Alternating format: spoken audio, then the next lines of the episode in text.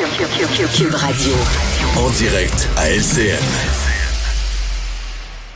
C'est le moment d'aller retrouver notre collègue Mario Dumont. Bonsoir, Mario. Bonsoir. On va compléter, là, ou presque, la première semaine de campagne.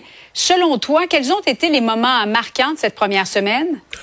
Ben, hier, je faisais, dans mon émission, je faisais le bilan des thèmes, là, par les points de presse du matin, les thèmes les plus fréquemment abordés et le coût de la vie. En fait, il y a presque eu autant d'interventions sur le mm. coût de la vie que tous les autres sujets additionnés. Donc, euh, l'inflation, le, portefeuille des gens, c'est vraiment le, gros morceau de la semaine où les partis ont pris des, des engagements. Donc, ça, il faut le, noter. Euh, bon, euh, évidemment, au, au cœur des choses qu'on doit retenir. La, désorganisation libérale est un fait de la première semaine.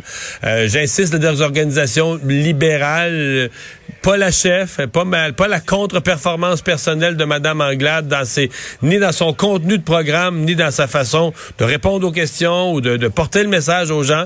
Mais la pauvre elle, elle peut plus faire campagne. On dirait que l'organisation suit pas les événements, les rassemblements. Elle, elle a même pas ses candidats. Il y a quelque chose qui suit pas euh, autour de la... Est-ce qu'on s'y attendait, Mario, mais peut-être pas de cette ampleur? Non, non, non, non. On, savait que le Parti libéral était moins fort qu'avant. Euh, J'ai même écrit des mhm. textes là-dessus. Je disais aux libéraux, réveillez-vous, activez-vous, mobilisez-vous.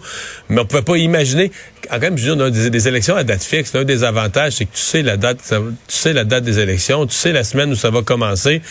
Il n'y a jamais eu aussi peu d'excuses pour être pour être pas prêt. Avant ça, dans l'ancien temps, le premier ministre déclenchait les élections. Tu peux toujours dire, le premier ministre nous a, nous a pris de court un peu, nous a pris culotte aux genoux, il a déclenché, déclenché plus vite que prévu.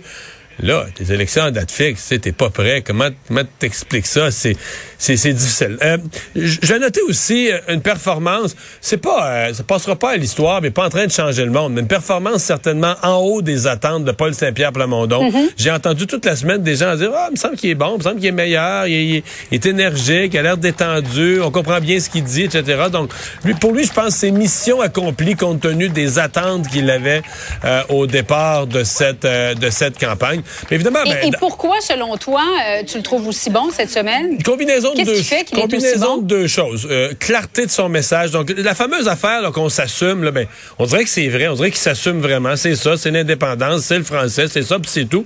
Donc, c'est pas juste un slogan. Le type est devant, est au micro, puis il s'assume comme son slogan dit qu'il faut s'assumer.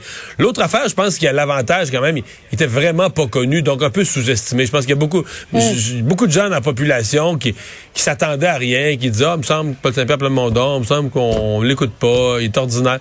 Et là, je pense qu'on l'a écouté un peu plus, il y a eu plus de temps d'antenne, et je pense que les gens l'ont découvert il y a ça aussi. Là. Des fois, c'est l'avantage d'être moins connu. Les gens ont l'occasion de, se faire une première impression et de te découvrir. J'allais dire, l'autre thème, plus malheureux, mais faut le mettre dans ce qui marque la première semaine, c'est mm-hmm. toute cette histoire d'harcèlement envers les élus, violence, menaces. J'espère qu'on parlera, j'espère que c'est fini. Là. On, une campagne électorale, on doit parler de notre avenir, notre santé, notre éducation, pas, pas des élus ce qu'ils vivent, mais là, euh, c'est devenu un sujet central de force. J'espère que les messages ont été passés. Éric Duhem aujourd'hui a été plus ferme sur cette question-là. Ce sera bienvenu.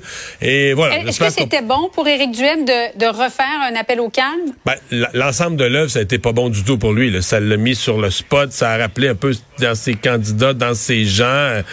C'est une certaine, un certain tombe. Mais pour aujourd'hui, ça a été certainement bon pour lui de revenir avec une intervention pas en réponse à des questions des journalistes. Ça venait de lui-même et ça a été plus ferme et plus clair et un appel à ses propres troupes. Oui, ça a été meilleur pour lui.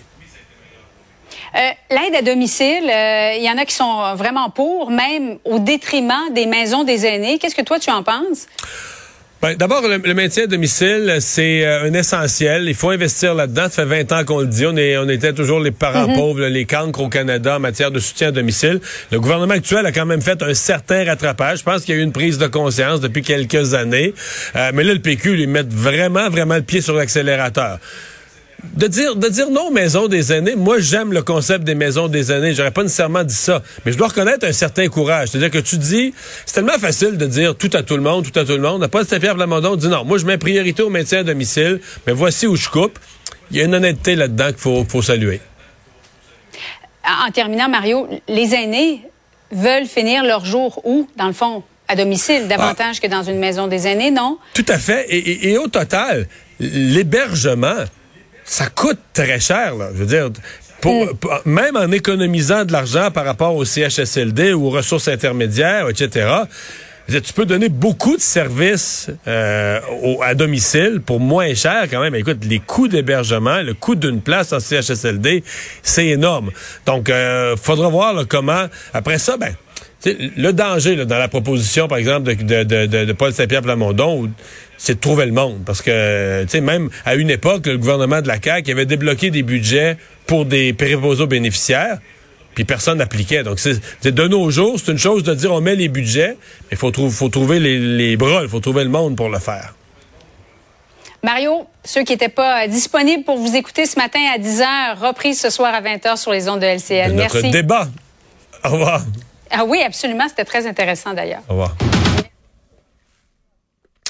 Alors voilà, ben oui, ça va être comme ça à tous les vendredis à LCN, les vendredis matins, des débats entre des représentants, des candidats de chacun des cinq partis. On fait un vrai débat, une heure quand même. Euh, des débats à deux, là, ils sont cinq, mais on les prend deux par deux euh, pour faire des échanges un peu plus vifs. ce matin, sur l'économie, les finances publiques, ça a été quand même assez animé.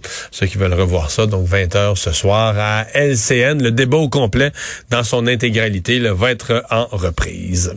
Ben, nous, on se retrouve mardi. Cube va être euh, ben, en relâche des émissions régulières, mais toute une série d'émissions euh, toutes spéciales, balado et autres, qui vont meubler la journée de lundi. Alors, vous pourrez être là lundi et euh, en ce qui nous concerne, ben, mardi 15h30, on sera de retour. Je vous souhaite une excellente fin de semaine. Profitez du beau temps. Il n'y aura pas que ça, mais il y en aura durant la fin de semaine. C'est vraiment la fin de l'été. Il faut savourer ces moments. Bon week-end. Bye bye.